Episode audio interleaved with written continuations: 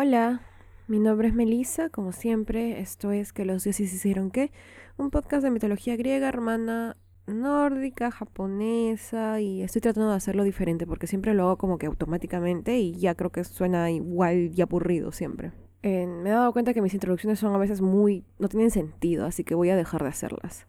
Pero voy a hablar directamente del episodio de hoy. Aunque antes diré que me pueden seguir en Twitter, Instagram, como que los dioses que, y me hace feliz cuando me escriben, cuando me siguen, porque, bueno, tengo anuncios a veces, ¿no? Y a veces los hago ahí. Bueno, siempre los hago ahí. Así que síganme, gracias, nada más. En el episodio anterior, bueno, el episodio anterior primero, hablamos de la historia de Heracles y de todas las veces que Hera intentó matarlo. La historia se quedó entonces en que después de haber asesinado a su familia por obra de la más adorable de las diosas, Hera, Heracles así se siente desamparado, asqueado consigo mismo, es un monstruo por haber matado a aquellos que él amaba más. Sin deseos de vivir, se dirige al oráculo y aquí éste le dice que debe de servir bajo su primo Eristeo por 12 largos años. Como primer trabajo, se le encomienda algo ligerito como para calentar, matar al león de Nemea, un león cuya piel era impenetrable, hermano de monstruos terribles como la Esfinge, quien acechaba los bosques situados entre Nemea y Cleone de la Argólida en el Peloponeso. Así empieza el episodio de hoy. Heracles, una vez que recibe su misión, se dirige directamente hacia ahí. Eso es redundante, creo, ¿no? Bueno, no le da vueltas porque sabe qué es lo que debe de hacer. Sabe qué es lo que debe de hacer, ¿no? Sabe no es lo que tiene que hacer, sino me refiero a que sabe que es lo que él necesita hacer, no que sabe qué cosa hará cuando llegue. Wow, el español es muy difícil. En el camino se encuentra con un campesino al que llamaremos Molorco. Bueno, así se llama, no solo yo lo estoy llamando así, no sé por qué dije eso. Wow, hoy día estoy, pero, en fin, este campesino acoge a Heracles en su casa con una extraordinaria hospitalidad. Era un campesino muy bondadoso, muy amable. Él le cuenta que el único hijo que tenía había sido devorado por el terrible león. Desde entonces, él estaba solo. Muy feliz por la compañía del héroe, el campesino decide sacrificar al único carnero que poseía. Algo como para honrar a su invitado, pero Heracles no podía aceptar que esa persona tan buena sacrificase algo tan valioso solo por él. Le pide que aplace por 30 días su sacrificio, en ese tiempo, él le dijo que derrotaría a León. Pero, si después de los treinta días él no regresaba, era porque león había vencido. Y entonces, Molorco podría hacer el sacrificio en memoria al héroe. Así, motivado un poco al fin, Heracles continúa con su camino. Decide detenerse un momento antes de atacar para fabricarse un par de armas, una flecha bueno, unas flechas y una porra, o sea, un bastón, hechas todas con el tronco de un olivo que había arrancado por ahí. Preparado al fin, se aproxima la guarida del temible león. Esta criatura habitaba en una cueva con dos entradas. leí una versión que decía que en los alrededores se comentaba que este león atraía a las mujeres de los alrededores para comérselas. Cuando algún héroe se acercaba para auxiliarlas, se tomaba con la sorpresa de que esas mujeres se convertían en león, siendo esto lo último que veían. Esa es una versión, básicamente el león se transformaba en mujeres para atraer a hombres, pero no lo sé, no sé si realmente, porque es la única versión en la que he leído que dicen algo así. Pero bueno, en la cueva, Heracles espera pacientemente a que el animal regresara, y no fue sino hasta el atardecer que esto sucedió, cuando ya oscurecía. Sin perder tiempo, Heracles empezó a atacar, utilizando las flechas que había construido horas atrás. Es en ese momento cuando se da cuenta de la mayor fortaleza de este león, su piel impenetrable. Las flechas se quebraban al entrar en contacto con ella, como si nada, como si fueran palitos de fósforo. ¿Qué podría hacer ahora? Intentaba con la porra, intentaba con las flechas, pero nada funcionaba. Encima de todo esto, tenía que escapar constantemente de él. Se le agotaban las ideas y se le agotaban las opciones. Así, después de luchar un tiempo con el monstruo, tiene una idea. Sin que se dé cuenta, bloquea una de las dos entradas a la cueva y atrae a León dentro de ella. Decide así que si no puede atravesar su piel, usaría su mejor habilidad, su fuerza. Así, dentro de la oscura cueva, Heracles aprovecha y le mete tremendo golpe con el bastón que cargaba. Esto hace que la criatura se desoriente y le da el tiempo suficiente para ubicarse encima de él, colocar sus brazos alrededor de su cuello y sin dudarlo, sin perder tiempo, empezar a apretar con toda la fuerza que tenía, que sabemos era muchísima, y no se detiene hasta que el león deja de moverse. Heracles ha vencido. Una versión distinta cuenta que en vez de estrangularlo, Heracles logra lanzar una flecha en el paladar del monstruo, el único lugar donde la piel no lo recubría y el único lugar donde era vulnerable. Como siempre digo, muchas versiones. Así, con el león muerto, Heracles quiere desprenderle de su pelaje, ya sea para demostrar que había logrado la misión o a modo de trofeo pero no puede lograrlo con nada. Y es que recordemos que esta piel no puede ser atravesada ni con láser. Después de intentar un rato con sus cuchillos, flechas y todo con lo que ya había intentado antes, ajá, no sé por qué lo estás intentando de nuevo si ya te diste cuenta que no funcionaba, finalmente se le prende el foquito, una idea grandiosa. Utilizar las mismas garras de león y con eso finalmente logra su cometido. Aquí nuevamente dos versiones distintas. En otra versión se dice que el uso de las garras de león de Nemea fue un consejo de Atenea misma, quien se le aparece mientras el héroe estaba ahí struggling. No, no se le ocurría con nada. Ah, amigo, fácil, utiliza sus garras. Ah, ya, gracias. Algo así. Exactamente eso dijo, ¿no? en fin, Heracles ha vencido y tiene la piel de león para demostrarlo. Él regresa a Micenas y en el camino pasa por la caballa de su amigo, el anciano Molorco, justo en el día en el que se cumplían los 30 días. Cuando Molorco se encontraba a punto de sacrificar al cornero en honor al que creía era el héroe caído, Heracles aparece para detenerlo. Con mucha alegría, Molorco lo saluda y así ambos, juntos, agarrados de la mano, igual sacrifican al pobre carnero. bueno, pero esta vez eh, a Zeus. Se dice que en este lugar Heracles instituye los Juegos Nemeos en honor igual a Zeus. Finalmente, es hora de volver a casa o lo que sea que se llame el lugar donde ahorita está Heracles. Él va a buscar a Eristeo, su primo, el rey, y este, al verle regresar con tal botín, siente pánico puro. Este hombre es un monstruo, ¿cómo pudo derrotar a tal criatura? Era imposible y él lo logró. Me puede matar a mí si quisiera. Euristeo se esconde aterrado y le prohíbe volver a la ciudad. No lo dejen entrar más, pues algún día se puede volver contra mí. Desde entonces, Heracles tendría que colocar el botín en las puertas de la ciudad. Y así, a modo de intentar deshacerse del héroe, Euristeo le advierte que las tareas serán cada vez más difíciles, y a continuación lo envía a su siguiente trabajo, destruir a la hidra de Lerna.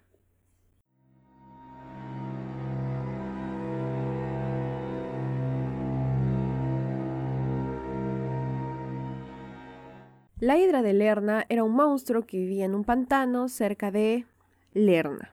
Todos estos monstruos tienen su nombre por el lugar en donde residían, donde habitaban. No sé por qué empecé esta oración así, pero bueno. Esta criatura era también hijo o hija, porque la verdad no sabemos qué género tendrá, de Equidna y Tifón. Fue criada por, atentos, Era. Exclusivamente para vengarse de Heracles. ¡Wow! El esfuerzo 20 puntos era. Esta criatura entonces tenía la forma de una serpiente con varias cabezas, algo como un dragón, eh, como, mm, sí, un dragón de Juego de Tronos, con muchas más cabezas. El número de cabezas variaba desde 6 hasta las 100 cabezas. Incluso se relatan en algunas versiones que las cabezas eran humanas. Así, Heracles una vez más parte a buscar a su próximo enemigo. Esta vez lleva a su sobrino Yolao, quien era un fiel admirador suyo. No sé por qué decidió eso, porque es muy peligroso, pero bueno, supongo que era algo más para que el mismo Yolao se pruebe a sí mismo. Wow, dije mismo muchas veces. No le costó mucho encontrar a la hidra, quien se encontraba en una colina cerca de la fuente de Amímone. Al instante, empieza a atacarla. Heracles no era mucho de planes, sino de acción. Bueno, eran planes chéveres, como hemos visto con el león, pero los ideas así con la adrenalina, no premeditadamente. Heracles empieza a dispararle flechas encendidas con fuego, se fue con todo, pero esto solo hizo que la hidra se enfurezca cada vez más y más. En un movimiento casi imperceptible, se arroja contra el héroe y logra enroscarse en sus piernas, atrapándolo completamente. Heracles no se puede mover, está a merced de esta criatura. Podría ser su fin, pero no podría ser así porque aún faltan muchos trabajos y él es el protagonista. Heracles utiliza toda su fuerza sobrehumana, junta todas sus energías y solo así logra escapar de aquel terrible destino. Acto siguiente, empieza a cortar las cabezas de la hidra, pero éstas le vuelven a crecer. No solo le vuelven a crecer, sino que cada vez que corta una cabeza, tres crecen en su lugar. Y esta es la característica de la hidra de Lerna. La iba a contar al inicio como el león, pero dije, jaja, hay que hacerlo más dramático. Buen momento para decir también que el aliento de la hidra era tan mortal que hasta dormida la hidra podía matar a quienes se le acercaran. A pesar de que le volvían a crecer cabezas, a la hidra no le gustaba que le cortaran de todas formas porque le dolía Así que llama a su pata un escorpión gigante para que le ayude. El escorpión no tenía un nombre especial por la región en la que habitaba, solo era un escorpión gigante. Ahora, Heracles se enfrenta a dos terribles monstruos. En todo el forcejeo, el escorpión logra picarle a Heracles, justo en el talón. Pero a pesar de estar herido y de que esta herida era muy dolorosa, Heracles rápidamente consigue aplastarlo. Adiós amiguito, así de fácil. Los esfuerzos contra la hidra se redoblan y aquí entra el amigo Yolao. Alguien tiene una excelente idea. No sé quién fue, pero Yolao enciende una hoguera y así Heracles decide que cada vez que él cortara la cabeza de la hidra, una cabeza, una de tantas cabezas, utilizaría este fuego para cauterizar el corte, de modo que, al quedarse sin sangre la herida, ya no habría forma de que ésta se siga reproduciendo. Una a una, fue cortando las cabezas del monstruo hasta que quedó solo una, la central. Pero esta cabeza era inmortal. Sin importar cuántas veces se cortara, continuaba creciendo. Así, Heracles cambia su chip y decide que las armas no son la solución, sino la paz y el amor. Fin. Mentira, la paz y el amor no son nunca la solución. Él decide que en vez de usar las armas, utilizará su fuerza sobrehumana característica y con la misma porra golpea repetidas veces sobre la cabeza de la hidra hasta que logra enterrarla. La imagen que tengo de esto es hasta caricaturesca, así como en Tommy Jerry. Esto es totalmente algo que sucedería en Tommy Jerry. Una vez que hubiese enterrado la cabeza, coloca una enorme piedra para que la temible hidra nunca pueda volver a levantarse. Antes de lograr esto, eh, aunque no sé en qué momento, pero la cuestión es que logra bañar sus flechas en la sangre de la temible criatura, haciéndolas mucho más mortíferas. Al fin, ambos jóvenes regresan una vez más a Micenas a proclamar su triunfo. Pero, cuando el rey Euristeo supo que había sido acompañado por Yolao y que él lo había auxiliado en un momento, declara que no había completado el trabajo solo y por lo tanto no contaba con el total de 10 labores que se le habían asignado. Es por eso que inicialmente se dice que tendría 10 trabajos, pero finalmente tuvo 12, porque este no fue contado. Así, un nuevo trabajo le es asignado a Heracles.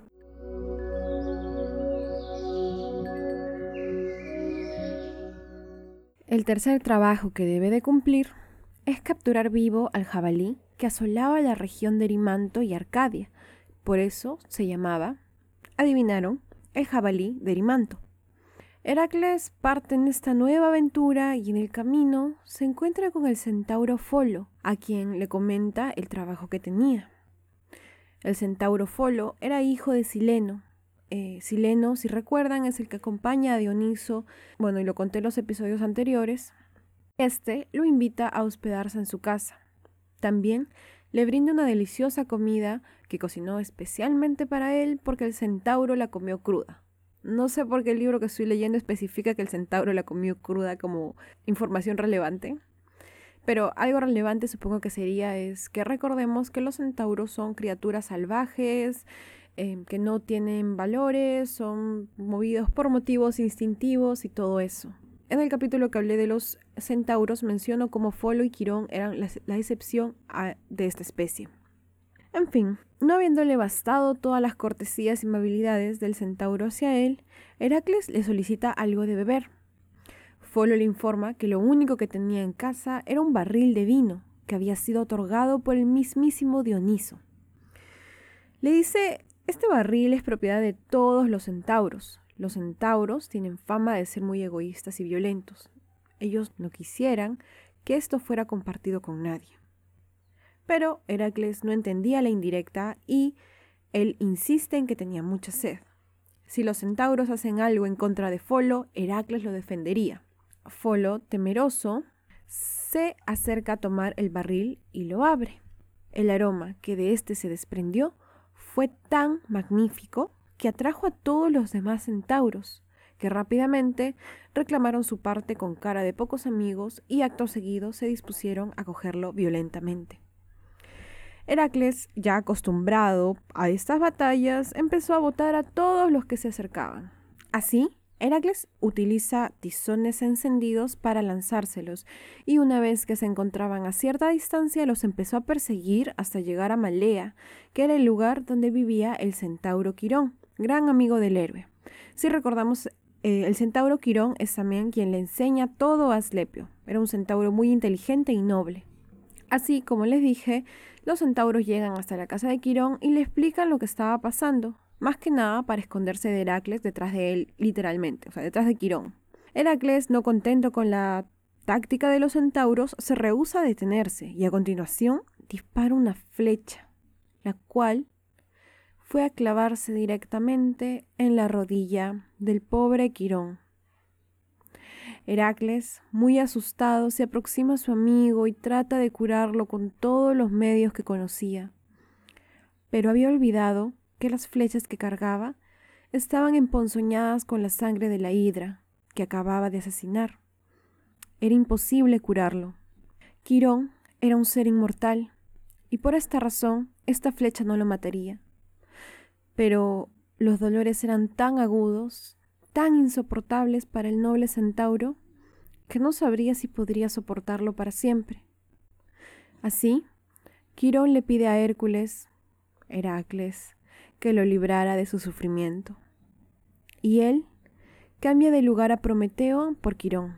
Verán, Prometeo era un titán que por ayudar a los humanos desafió a los dioses y fue condenado a pagar un terrible castigo por toda la eternidad. Quirón así le da su inmortalidad a cambio de ser colocado en los infiernos, para poder así escapar de su dolor y finalmente morir. Así, el noble centauro Quirón fue ascendido a los cielos como la constelación de Sagitario. Se dio su inmortalidad para poder descansar en paz. Heracles está devastado. Su gran maestro murió por su culpa. Él regresa a la casa de Folo y parece que la desgracia lo perseguía. Folo también estaba muerto. Parece que el centauro sintió mucha curiosidad y extrajo una flecha de uno de sus compañeros muertos y la observó con tanto detenimiento, pues no podía dejar de pensar cómo un artículo tan pequeño podría ocasionar la muerte de un ser tan grande. En medio de sus pensamientos y distraído, la flecha se le cae a los pies con tan mala suerte que ésta se le clava, ocasionándole fulminantemente la muerte. Así, Heracles indirectamente mata a los centauros más inteligentes de su especie y de paso también a casi toda la especie. Imagino que seguirán vivos muchos, un par al menos, porque me rehúso a creer que se extinguieron todos los centauros.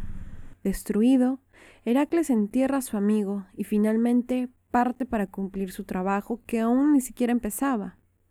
Tiene que atrapar al jabalí terrible sin matarlo. Decide que la mejor forma es fatigándolo. Él acude al lugar donde sabe que lo va a encontrar y una vez que lo encuentra, hace que éste lo persiga. Lo saca de su cueva y logra que lo siga hasta llegar a un campo en donde consigue su cometido. Ni bien el jabalí flaquea del cansancio, Heracles logra cargarlo sobre su espalda ayudándose de cadenas o algunos dicen de una red. Y así de fácil logra la misión. Él regresa a Micenas una vez más y Euristeo, nuevamente asombrado por sus logros, siente pánico y se esconde. Ya es un, clásico esto. Como siguiente tarea, se le encarga atrapar viva a la sierva de Serinia. En muchas versiones quiero agregar de que el tercero y el cuarto trabajo se intercambian, es decir, el jabalí es el cuarto trabajo y esta sierva es el tercero. Creo que sucede esto con varios de los siguientes trabajos. En fin, esta sierva, hay perros de nuevo, lo siento. Esta sierva se decía que tenía una maravillosa estatura. Era mayor a las demás siervas comunes y corrientes, era especial porque además sus cuernos o cornamentas eran de oro y sus pies eran duros y broncíneos. Era una sierva elegante. No había nada más necesariamente especial sobre este animal, aparte, bueno, obviamente lo que acabo de mencionar de que sus cuernos fueran dorados, que tampoco no es algo normal, pero tal vez esta prueba iba más por el lado de a quién le pertenecía.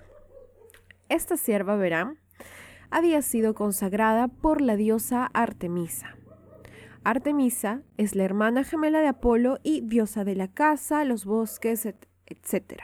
¿A Artemisa no le importan los hombres? Solo sus amigos los animales y su arco. Solo tocar a este ciervo era considerado sacrilegio. Y déjenme decirles, estas cosas eran cosas serias para Artemisa. No es un chiste, no se metan con sus animales.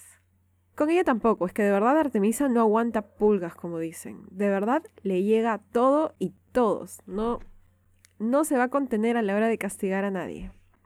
Así, Heracles persigue a esta sierva por el periodo de un año. Y no sé si esta información sea correcta, pero eso es lo que yo tengo. Obviamente imagino que no fue un año corrido, o sea, sin detenerse, sino durante un año las echó tomándose sus descansos eventuales para comer y dormir y todo eso. Después de mucho esfuerzo, Heracles logra finalmente arrinconar la sierva hasta el río Ladón, que se encontraba en Arcadia. Pero la sierva era tan veloz que no había forma de que la pudiese atrapar. Nuevamente, Heracles tiene una idea brillante. A él se le ocurre de que si no la puede atrapar en su velocidad normal, él la herirá para así ganar ventaja. Toma una flecha, no envenenada sumo, y dispara. Así, logra darle en la pata a la pobre sierva y muy rápidamente, con mucha destreza, logra cargarla y ponerla en su espalda, lista para llevársela a Euristeo. Y él se dirige camino a Micenas nuevamente, muy feliz, todo está logrado, pero ¿creen que lo dejarían escapar así como así? obviamente alguien estaría molesta, muy molesta. Cuando éste se dirige hacia casa, Artemisa se aparece frente a él. Y déjenme decirles, no es amigable y no está nada feliz.